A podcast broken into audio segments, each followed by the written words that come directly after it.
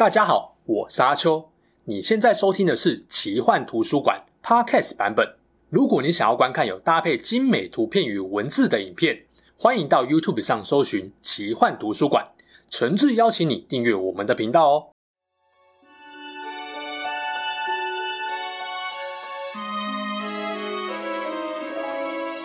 Hello，大家好，我是阿秋，来聊聊神秘奇幻的主题故事。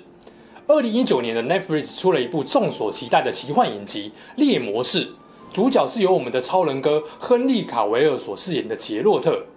这位白发大叔之所以这么受到大家欢迎，连卡维尔本人都拼命争取演出，主要就是因为游戏巫师系列的关系。有幸能看到这么帅气，把杰洛特演得这么传神的真人版，我真的是觉得很兴奋啊！要知道，小说改编的游戏出了三代，每一代都非常畅销。甚至还有很多人认为，在欧洲中世纪风格的奇幻 RPG 里，《巫师三》是很难被超越的经典神作。不过，如果没看小说也没有玩过游戏的人，应该就不太熟《猎魔士》是在讲怎样的故事了。有鉴于啊，影集预定明年二零二一要推出第二季，这边先用这支影片呢，跟大家聊聊猎魔士杰洛特的故事。阿秋，我应该跟多数的人一样。第一次接触到《猎魔士》这部奇幻作品，是在二零零七年的游戏《巫师一代》。那个时候呢，还没有玩游戏，只听名称的话，会觉得，哎，好像是《哈利波特》那种魔法巫师为主体的游戏吧。后来看朋友跟网友讨论，才发现游戏的玩法大概是赏金猎人冒险之旅的 RPG。不知道有没有人跟我当时想的一样，觉得妈呀，这个标题怎么可以这么鸟啊？终于到了二零一一年，中文翻译小说出了之后，看到名称叫做《猎魔士》，我才松了一口气。拜托，这还比较贴近杰洛特在小说中的职业身份吧？但老实说啊，我当时候这么想是有点太天真了。怎么说呢？猎魔士的英文 Witcher 是在二零零七年的游戏中被全新创造出来的词，原本英文是没有这个词的，因为原作呢是用波兰文写的，虽然小说写成的时间比较早。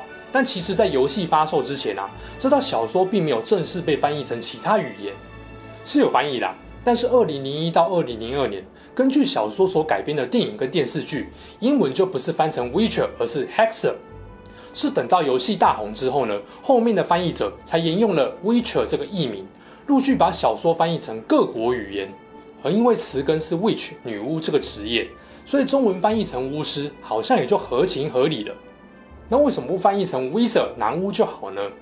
因为 w i z a r 没有贬义，而小说中的猎魔士负面形象比起真实世界的女巫是有过之而无不及的。或许是因为这样，英文翻译全新造了一个有女巫词根的 Witcher 来形容杰洛特这个职业。一来呢是表示他们是会基础魔法的人，二来呢也表示这群人在社会上的负面形象。但毕竟中文用巫师这个词，还是很容易让人家把杰洛特的职业跟专门会使用法术的职业搞混。所以呢，二零一一年的时候，小说名称被中翻成猎魔士时，看起来就很直白，要让读者了解，杰洛特不是甘道夫或梅林，比较像是暗黑破坏神三的兽魔猎人。讲到猎魔士这个职业的由来，就不能够不提小说的世界观。猎魔士的本质是欧洲中世纪类型的奇幻小说，类似《魔戒》与《冰与火之歌》。故事的舞台都发生在一块有部分现实影子的虚构大陆。这块大陆呢，有一些古老种族，像是矮人、地精跟精灵。但是呢，杰洛特故事发生的一千多年前，宇宙发生了一场大事——天体交汇，导致了人类跟各种怪物全部都汇集到了同一块大陆上。天体交汇产生了混沌。而精灵这个聪明的古老种族，就利用自身的能力去控制混沌，诞生了魔法。一开始，精灵跟人类为了对抗狼人、吸血鬼、食尸鬼等怪物，选择结盟，也教人类如何控制混沌。而学会控制混沌的人类，就成了众人所谓的术士。例如说，杰洛特的爱人叶尼弗，就是能力最顶尖的术士。到了后来啊。两个种族也开始运用魔法，共同制造出一批外表老得慢、能力又过于常人的变异人类，也就是猎魔士啦。与其啊说是职业，不如说猎魔士是背负着某种使命，过着特定生存方式的一种身份。就好像你不会说《冰与火之歌》里面的琼恩·雪诺的职业是私生子那样。结果人类的势力范围越来越强大，逐渐统治了整个大陆。为了保有优势力量，人类驱逐并屠杀了古老种族。后来呢，整个大陆就分成了南北两个部分。南方是一个统一的大帝国，北方呢则分裂成许多小王国。在这个过程中呢，原先帮助精灵跟人类狩猎怪物的猎魔士，也逐渐被当成异类，数量越来越稀少。等到杰洛特活跃的时代，猎魔士的数量已经屈指可数。于是，为了跟普通人和平共存，找到自己的价值跟生存目标，猎魔士渐渐成为一种专门接受委托办事、类似雇佣兵或赏金猎人的存在。虽然大部分会被人类委托去狩猎怪物，但对象也不全然是非人的怪物就是了。要击杀可怕的怪物，猎魔士的力量必须比一般人更强大。这股力量呢，是透过严酷的训练，还有残忍的实验改造出来的。所以呢，一般人不会闲闲没事吵着跟家人朋友说自己想当猎魔士。通常啊，都是父母自己送过去，或是一些无家可归的小孩被猎魔士捡回去的。可想而知，都比较算是被父母或社会遗弃的边缘人。而杰洛特成为猎魔士，就跟他童年的悲惨命运有关。在很小的时候，杰洛特就被他的母亲女术士维森娜遗弃在凯尔莫罕这个地方。这边是光明顶六大派，而不是是猎魔士六大派的狼派据点。然后呢，他就被猎魔士的导师维瑟米尔给收留了，开启了这位传奇猎魔士的新人生。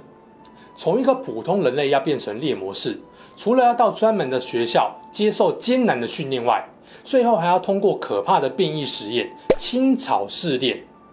年轻的猎魔士学徒需要服下由特殊草药提炼的药剂。这种药剂呢，会让人体产生剧烈变化，你就想象成要经历绿巨人浩克变身的阶段那样。只是哦，十个人当中大概有七个人身体会承受不住变化而死亡。杰洛特最后当然通过了青草试炼，而且他的身体呢，在变异后的表现又比一般人更突出。通过青草试炼的人，不管是力量、速度、抵抗力、反应力跟再生能力，各方面的生理机能都会大幅提升。甚至呢，还免疫了疾病跟常见毒素。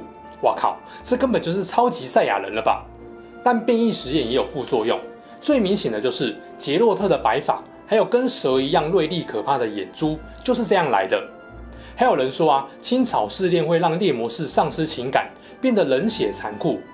你看杰洛特对什么事情都冷冷的态度，真的会觉得这个家伙也太没血没泪没感情了吧？但后来大家都知道。杰洛特的情感其实没有消失，而且啊，随着故事的进行，这家伙还变成大家口中的女术士打桩机，显现出他既浪漫风流又专情的一面。确定名称不改成猎女士吗？总之，通过试炼后，杰洛特正式成为猎魔士。他的老师维瑟米尔给了他象征狼学院的狼形徽章。之后呢，他也被取了一个称号，叫做白狼。喂，不是张安乐，是杰洛特啦。要成为赏金猎人，就势必得拉抬自己的名气，否则谁要委托你这个名不见经传的菜鸡呀？但一个初出茅庐的猎魔士，除了累积实战经验以外，还有什么方式能够提高自己的知名度呢？有，就是帮自己取一个闪亮亮的炫炮名字。英雄哪能够没有称号呢？你看看隔壁的我的英雄学院，那些小朋友才高一，老师就要他们自己帮自己想称号，你就知道了。一开始，杰洛特很中二，取了一大串的名字，但他的老师觉得，妈呀，现在都什么年代了，取这么长谁记得住啊？你是不是把潮的定义搞错了？所以呢，就帮他取了一个更直白好记的利维亚的杰洛特，概念有点像是自己取了一个三重金城武的称号，甚至啊，他还因为这样子跑去利维亚这个地方学了当地的口音，真是敬业啊，杰哥。后来在故事中。他还因为偶然参加一场战斗的英勇表现，被利维亚的女王册封为骑士，成了名副其实的利维亚的杰洛特。不过当没多久就被撤销称号，又是另外一回事了。其实某种程度上啊，我觉得猎魔士跟隔壁的《冰与火之歌》里面的守夜人有点像，几乎啊都是由一些不被社会接受的边缘人所组成的。一般人虽然鄙视他们，但又不得不仰赖他们对自己性命安全的保护。人类真的是一个很现实的动物呢。残酷的猎魔式训练让杰洛特成为一个不苟言笑、冷漠抑郁的神话一哥，一副就是你猜不透我的感觉。但如果啊跟杰洛特混熟，会发现他根本是一个闷骚鬼。幽默感有没有？有。同情怜悯心有没有？有。对朋友伙伴忠不忠诚？忠诚。别看他对任何事情都不感兴趣，但他其实超关心、超在意他所爱的人。在旅途上，他认识了吟游诗人雅斯克尔，还有矮人佣兵卓尔坦。杰洛特跟他们的感情啊，可以说就到了生死之交的程度。为了挺他们，牺牲自己都在所不惜。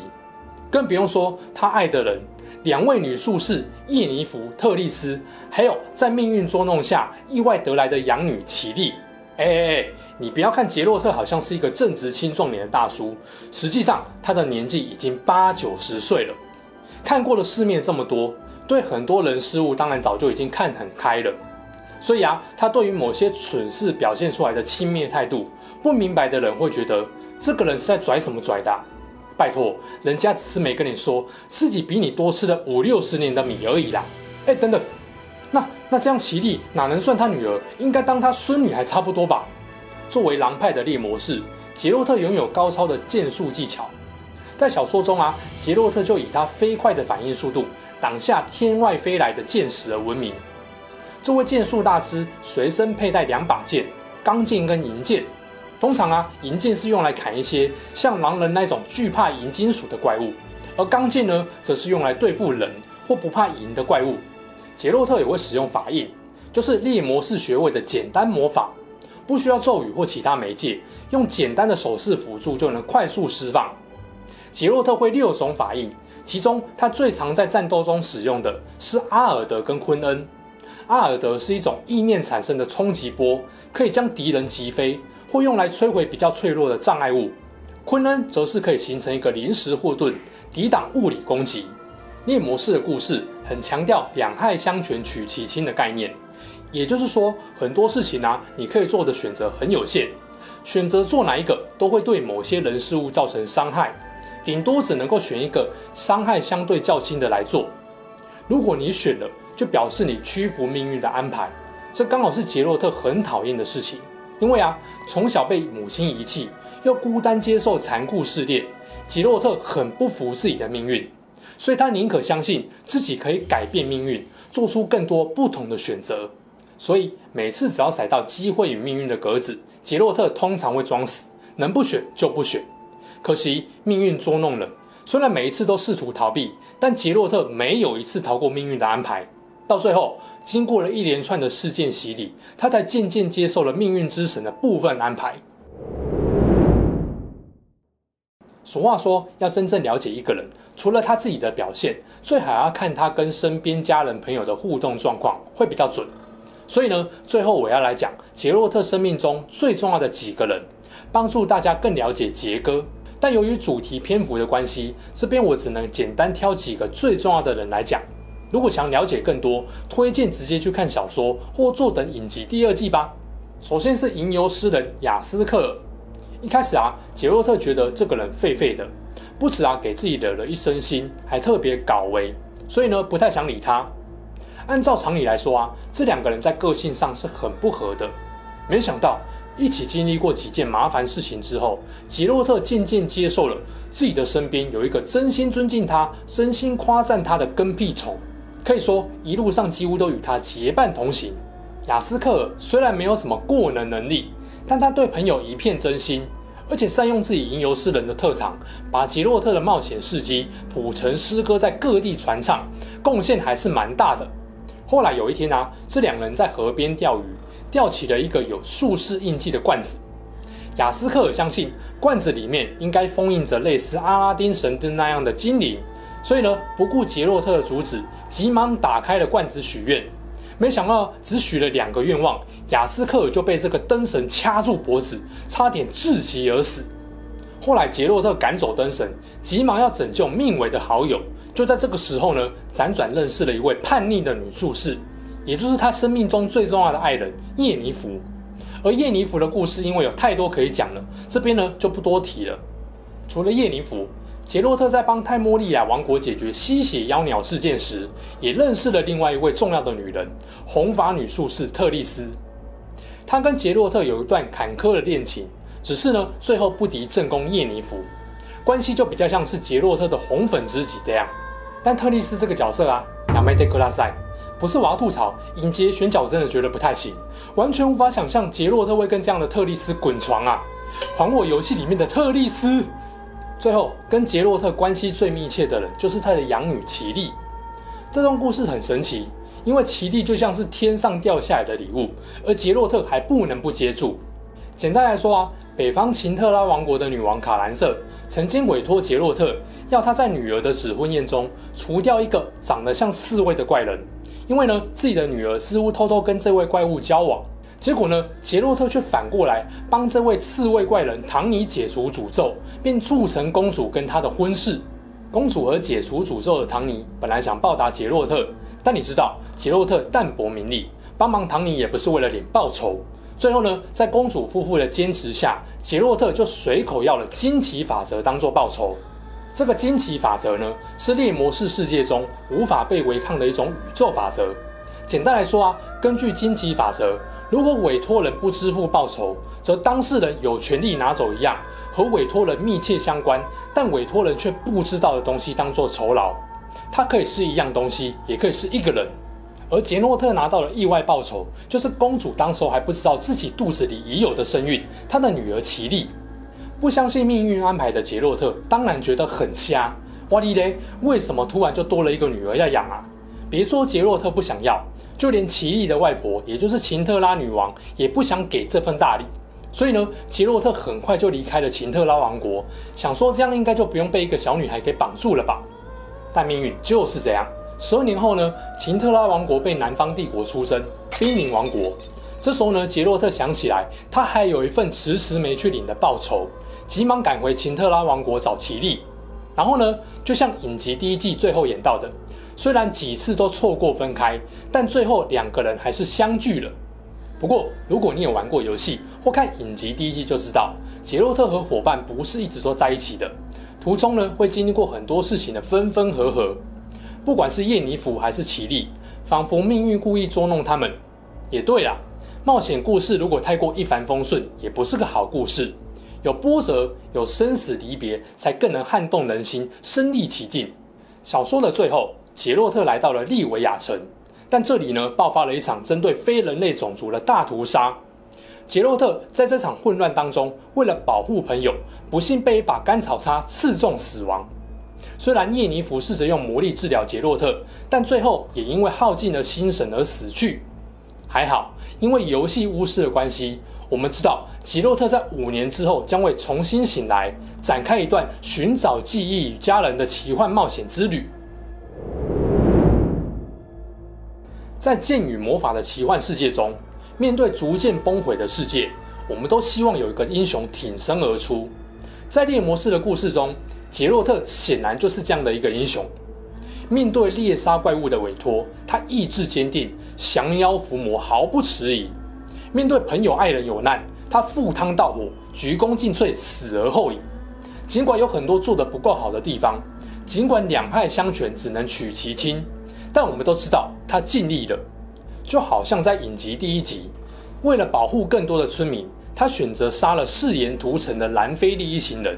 最后呢，居民不但不领情，反而还丢石头给杰洛特安了一个屠夫的罪名。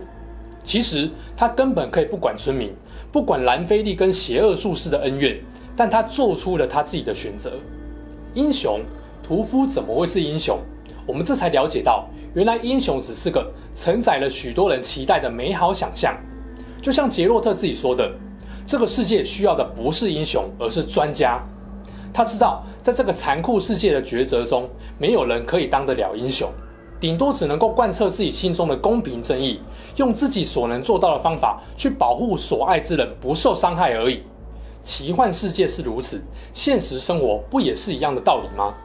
我想，杰洛特用他的故事告诉我们，这个世界上已经有这么多的专家，又何必为难自己，当一个万夫莫敌的英雄呢？